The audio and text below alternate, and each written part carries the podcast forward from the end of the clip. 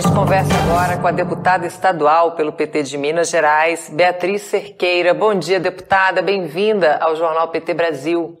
Bom dia, Amanda. Bom dia a todos que nos acompanham. Eu que agradeço a oportunidade do debate. Deputada, obrigada também por participar aqui com a gente para a gente tratar dessa questão dos salários né, dos educadores do Estado de Minas Gerais. Eu queria saber por que, que o projeto de reajuste da educação, que é o PL 822 de 2023, ainda não foi aprovado pela Assembleia Legislativa. Olha, Amanda, eu quero muito agradecer esse espaço e chamar a atenção. Me permitam uma consideração, né, uma contextualização antes de responder a sua pergunta. Mas é importante que todos nós passemos a prestar mais atenção aqui em Minas Gerais. Não é? Nós estamos diante de um grande projeto de poder nacional, articulado pelo poder político e econômico, é, aqui da Federação das Indústrias, muito bem articulada pela mineração predatória, junto com o agronegócio, é, em torno do governo Zema, né, que tem um projeto de poder nacional. É, e se nós não cuidarmos disso e não entendermos tudo que o governo Zema tem feito no Estado, nós corremos o risco, que a população brasileira corre o risco de acreditar é, na dinâmica que ele faz aqui no Estado, que é uma dinâmica de muito marketing, sabe? É, de muitas peças publicitárias e da construção de narrativas fora da realidade. É, então, eu queria fazer esse contexto, porque o Brasil precisa olhar muito para o que, que é o governo Zema. E o que aconteceu na semana passada vai explicitar exatamente é, o que é esse governo. É? Aqui em Minas Gerais não paga o piso da educação. Nós conquistamos em 2015 uma legislação estadual, no governo do PT, Fernando Pimentel, uma legislação estadual é, que garantia a regulamentação do piso no Estado. Ah, quando o governo Zema entrou em 2019, de 2019 a 2022, ele não cumpriu a legislação estadual e, tam, e também a Constituição do Estado, então é um governo fora da lei, é um governo que só cumpre a lei se estiver de acordo com os seus próprios interesses. É, não só não cumpriu a legislação, como foi ao judiciário sete anos depois da lei aprovada aqui no Estado, para tentar a declaração da sua inconstitucionalidade. Então, é o governo que vai ao judiciário contra os profissionais da educação, só contra os profissionais da educação. Não, é? É, não satisfeito com isso, ele não cumpriu nenhum reajuste do piso, que 2019 a 2022 foram três reajustes, não cumpriu nenhum. Uh, e agora, em 2023, nós pressionamos muito, categoria muito mobilizada, depois de três semanas que a nós do bloco de oposição obstruímos o plenário da Assembleia, ou seja, não deixamos que nenhuma votação acontecesse lá atrás, é, o governo mandou, em maio, o governo mandou um projeto de lei do reajuste de 12,84%. É, é de tanta perseguição do governo Zema que ele mandou um reajuste inferior ao anunciado pelo é, governo Lula de 14,9%. 95%. Bem, enviou o projeto.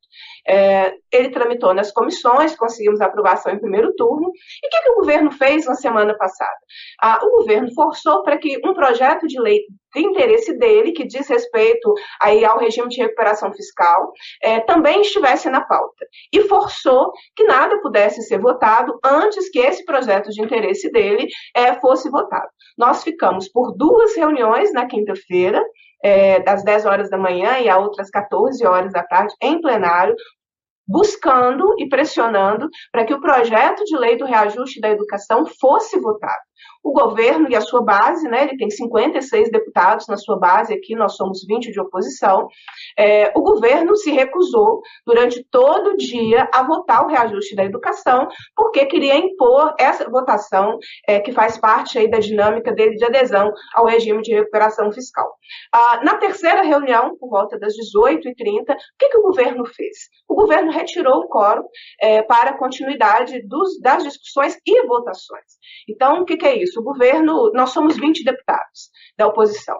Para eh, ter discussão no plenário, são necessários 26. E para votação, são necessários 39 deputados. Então, nós da oposição sozinhos não conseguimos fazer uma votação em plenário. É preciso que tenhamos mais deputados, além do bloco de oposição. E qual foi a tática do governo? Que é uma tática que dialoga com esse projeto de poder nacional que nós que eu comecei falando a respeito.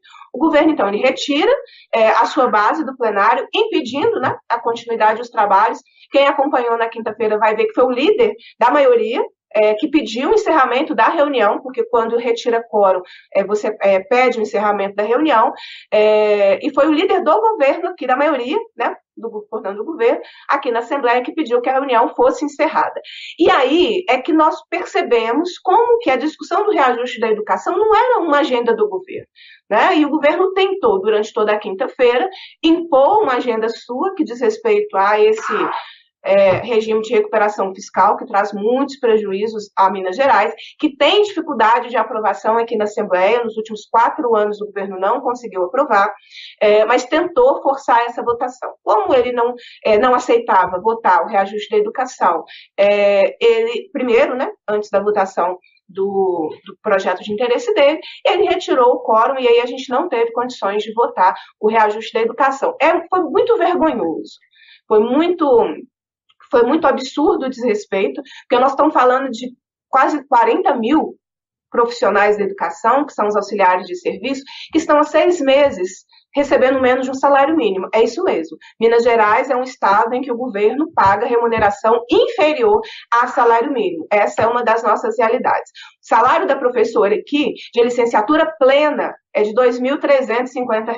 E a categoria tem que fazer luta para tudo, né? Luta para enviar o projeto, luta para o pro projeto tramitar, luta para o projeto votar. Eu estou aqui fazendo essa entrevista da Assembleia Legislativa, as comissões, os corredores estão lotados de profissionais da educação que vieram aqui cobrar que o projeto seja colocado em votação. E aí, lembra que eu falei que o que aconteceu quinta tem a ver com esse projeto de poder? Porque o que aconteceu depois que o governo retirou o quórum para votar foi uma grande campanha é, de marketing e com vários veículos de comunicação que ou vivem né, das verbas publicitárias do governo ou se alinham ao governo ideologicamente mesmo falando, é, há uma grande, foi uma grande campanha feita contra o PT. É, e uma campanha à base de fake, né, Nilson? Uma campanha à base da mentira, tentando dizer que foi o PT que impediu a votação do reajuste, quando a realidade, durante todo, toda a quinta-feira da última semana, mostra que o governo se recusou, a base do governo se recusou a votar o reajuste da educação. Por que isso é importante para o governo Zema? Né? Porque o governo Zema precisa alimentar o antipetismo precisa alimentar a leitura contra a esquerda, porque ele precisa capitanear as forças de extrema direita é, para apoiá-lo, não só durante o mandato, mas o seu projeto de poder para 2026. Então, sempre fazer a, a, o discurso anti-PT. Teve turma do Zemista que inventou que o comando veio de Brasília. Eu, eu, lamentavelmente, tive que ler isso né, num desses sites aí que deve ou receber muita verba publicitária do governo, ou esse alinhamento ideológico é, mesmo, é, dizendo que veio de Brasília a ordem para não, nós não votar o projeto do reajuste da educação. Porque faz parte exatamente dessa tática. Eu preciso sempre fazer o discurso anti-PT, é, anti-esquerda, para que eu, eu agregue cada vez mais né, bolsonaristas, apoiadores do, do Bolsonaro, e usando a educação. Então, na verdade, o, o, grande enfrentamento que o governo potencializou foi um enfrentamento ideológico para tentar é, capitanear sempre essa discussão de anti-PT. E foi o que nós vimos durante o final de semana inteiro, é, em vários em vários sites, influenciadores digitais da turma do Partido Novo, fazendo essa dinâmica. Então, mais, foi mais importante para o governo fazer essa estrutura de marketing anti-PT do que é, aceitar né, a votação em segundo turno já do projeto de reajuste da educação. É, isso é assustador, porque mostra é, como um governo tem cada vez um viés autoritário, né? Vamos lembrar que é um governo que está sempre flertando também com o fascismo, né? Na semana passada aí várias, vários veículos de comunicação noticiaram a frase do dia, é, que o governador ele tem esse hábito aqui, né, de, de, eleger, de divulgar frases do dia, e uma frase do dia escolhida na semana passada é uma frase que se relaciona a um líder neofascista, né, neofascista não, fascista, e a, e a educação no meio desse fogo cruzado, numa situação de baixos salários, de precarização, de ausência de carreira, é, e ficando aí prensada por esses interesses ideológicos e de disputa, né, mesmo, de projeto de poder é, para 2026. Então, essa é a síntese, que não é muito síntese, mas para que a gente possa compreender e como que a discussão da educação ela se inseriu num, numa disputa ideológica que o uhum. governo potencializou. Deputada, e esse reajuste, se aprovado, se a Assembleia conseguir é, aprovar esse reajuste, isso vai garantir também o pagamento do piso salarial nacional para os profissionais é, de educação em Minas Gerais? Ainda não. Né? O reajuste de 12,84% é, não consegue chegar ao reajuste, é, ao perdão, ao piso nacional. É, primeiro porque o piso é para nível médio de escolaridade. É, e aqui a gente não tem nível médio de escolaridade, a gente só começa a partir da licenciatura plena. Então, o valor mínimo aqui em Minas Gerais já deveria ser superior ao piso, ao piso nacional. É, como o governo ficou três anos sem fazer qualquer reajuste do piso, isso vai acumulando. Porque a ideia do piso, gente, dos seus reajustes anuais, é para que eles sejam anuais. E aí a gente vai sempre mantendo, é, não só o poder de compra do salário, mas vai mantendo a lógica do piso nacional, porque é uma lógica que está vinculada é, ao aumento né, de receitas é, que são vinculadas à educação. É, então, Minas continua sem cumprir o piso salarial, mas é um direito da categoria recebê-lo. Ele é retroativo a janeiro, acho que esse é um outro aspecto importante, é, e, e, ele pode ser votado a qualquer momento, né? mas é evidente que o governo vai preferir potencializar esse, essa disputa ideológica, que foi o que ele passou é, o final de semana todo fazendo, é, e vai dificultar a sua aprovação aqui na Assembleia Legislativa. Mas nós não estamos em recesso. Né? Nós estamos trabalhando normalmente, tem plenários terça, quarta e quinta, além de plenários extraordinários que podem ser convocados pelo presidente. Então, em plenas condições de o projeto ser votado. Ele já está em segundo turno. Né, falta ser votado é, e o governo pagar. Mas me permita também fazer uma outra, aproveitando a grande audiência de vocês, é, o governo ele demora a aprovar, né, a, a dar condições para aprovação do projeto, então nós estamos aí sete meses já, e ele não vai pagar o retroativo de uma vez. Olha só a loucura. Ele pretende é, parcelar esse retroativo de três, quatro vezes. Pelo menos essa foi a última notícia aqui na Assembleia Legislativa. Então, assim, é muita crueldade com a turma da educação, é, do que é direito, né? O Lula, quando sancionou a Lei 11.738, lá em 2008, era uma lei de reparação.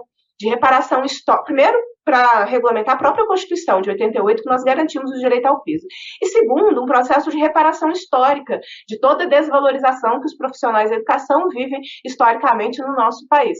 É, e por isso a sua importância estratégica, é, e por isso que quando o governo Zema faz o que faz, ele afunda, né? Ele afunda a profissão no Estado, ele dificulta, inclusive, é, que a nossa profissão ela tenha um mínimo de valorização.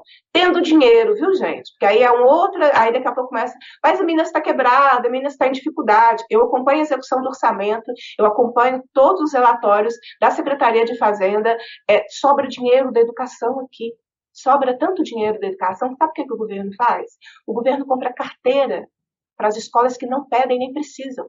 Você visita, teve, teve escola que recebeu tanta carteira que dividiu com outras escolas, é, compra material faz compras, porque aí, na lógica, né, a população está vendo que tem muita coisa chegando na escola, dá uma falsa ideia né, de que o governo está cuidando da escola, enquanto está arrebentando com os profissionais da educação e pagando menos de salário mínimo como remuneração. Essa é a nossa realidade aqui em Minas Gerais. Relato dá para a gente ter uma noção de como é que é a, o tratamento da educação pelo governo Zema, né, deputada? E como é que é a relação do governo na Assembleia, especialmente com a oposição? Como é que é atua essa atuação do governo com o legislativo do Estado? Olha, essa, sua pergunta é uma pergunta muito interessante, porque também está dentro desse contexto do que a gente está vivendo. O governo Zema demonstrou na semana passada uma grande incompetência política. Né? Por que, que eu digo isso? Porque numa semana que para ele era importante, que ele queria aprovar um projeto aqui na Assembleia, tinha o reajuste da educação, gente, a educação é a maior base do funcionalismo. Então não é qualquer coisa quando tem um projeto da educação em votação no plenário, não é? é e nessa semana estratégica, nós começamos a semana com o governo Zema demitindo o secretário de governo. O secretário de governo é quem tem a relação aqui com a Assembleia, né? Ele que cuida das tratativas, das negociações, das discussões, projetos em geral, os projetos que o governo quer, os projetos que nós queremos, né? Então, essas tratativas de avançar nos projetos é, e nas discussões políticas aqui, o secretário de governo tem uma função estratégica. Nós começamos a semana com Zema demitindo o secretário de governo. Então, nós ficamos sem secretário de governo. Né, a incompetência política do governo, né, a incapacidade dele de compreender o momento político além dele mesmo, é, isso também dificultou né, a dinâmica aqui na própria Assembleia Legislativa. Em uma semana, no final, o governo tá com, é, teve quatro secretários, porque ele demitiu o secretário que estava, aí começam os interinos, né, é, inclusive quem está interinamente respondendo pela Secretaria de Governo nesse momento é o vice-governador, é, e que o próximo secretário de governo, que é um deputado aqui da Assembleia, começou a relação conosco, né, aqui da, da, da base de oposição, uma relação péssima porque vai dar chantagem, vai dar ameaça, que foi o que aconteceu na semana passada. Se vocês não votarem assim, nós vamos fazer isso na imprensa, que foi o que acabou acontecendo. É, então, é de uma inabilidade ou de uma incompetência, eu escolheria a palavra hoje incompetência, é, nas relações políticas aqui da Assembleia, muito fortes. E com a oposição, eles não têm paciência para conversar. É isso que eu fiquei pensando depois, sabe, Amanda? É porque quando você está em tratativas, em negociação, eu fui dirigente sindical, já participei de muito de mesas de negociação, você não pode perder a paciência. Você não pode falar grosso. Se você está numa negociação, você tem que ir nas tratativas de nego negociação até que elas sejam resolvidas. E parlamento é isso também, né? Parlamento é, é o lugar da negociação. Aí o secretário de governo, escolhido aí para substituir o que foi demitido pelo governo Zema, ficou com raivinha e foi para a imprensa xingar, nos atacou muito, mas o que demonstrou uma inabilidade, né? A pessoa não tem paciência. Né? Então, é um governo também que tem pouca paciência com a democracia, porque você não decide parar de conversar. E também foi o que o governo Zema fez. Ele viu que a tática da disputa ideológica lhe era mais favorável, não se importou com o projeto da educação, tirou o quórum para votar e começou aí essa disputa de narrativa ideológica contra o Partido dos Trabalhadores e contra a esquerda. Deputado, eu só queria, antes da gente se despedir, fazer uma lembrança aqui para quem está acompanhando também essa entrevista, quando você falou de toda a estratégia de marketing visando aí um projeto nacional de poder. Durante a campanha de 2022, o atual governador Zema fez material é, é, publicitário também da sua campanha com a foto do presidente Lula. Ou seja, era um vale tudo para ganhar voto, já que o presidente Lula ganhou em Minas Gerais, né? Queria também recuperar essa memória aí do que foi a campanha, né? Não há exatamente um posicionamento ideológico, ele quer o projeto de poder mesmo. É, Minas Gerais hoje está refém de um projeto de poder nacional. Por isso é importante a gente acompanhar o que esse governo faz, é, as relações autoritárias, esses flertes com o fascismo desse governo é, e o grande poder político e econômico é, em torno dele, fazendo exatamente essa disputa nacional. Quero muito agradecer o espaço. Para a gente é muito importante, porque nós vimos como a máquina de governo, quando ela pesa a mão, é, como ela consegue construir narrativas mentirosas, deturpadas, e foi nisso que a turma zemista e novista, né? E bolsonarista, é muita turminha aqui junta. É, foi nisso que essa turminha apostou na última semana. É, não deu impacto nas pessoas que sabem e acompanham a pauta aqui da Assembleia, mas é fundamental a gente é, chamar a atenção do que está acontecendo aqui em Minas Gerais. Então, agradeço profundamente essa oportunidade. A gente que agradece sua participação aqui. Esse espaço segue à disposição de Minas Gerais, da bancada do PT, para a gente ter sempre essas conversas aqui no Jornal PT Brasil. Obrigada, deputada. Bom dia, bom trabalho. Bom dia, gratidão.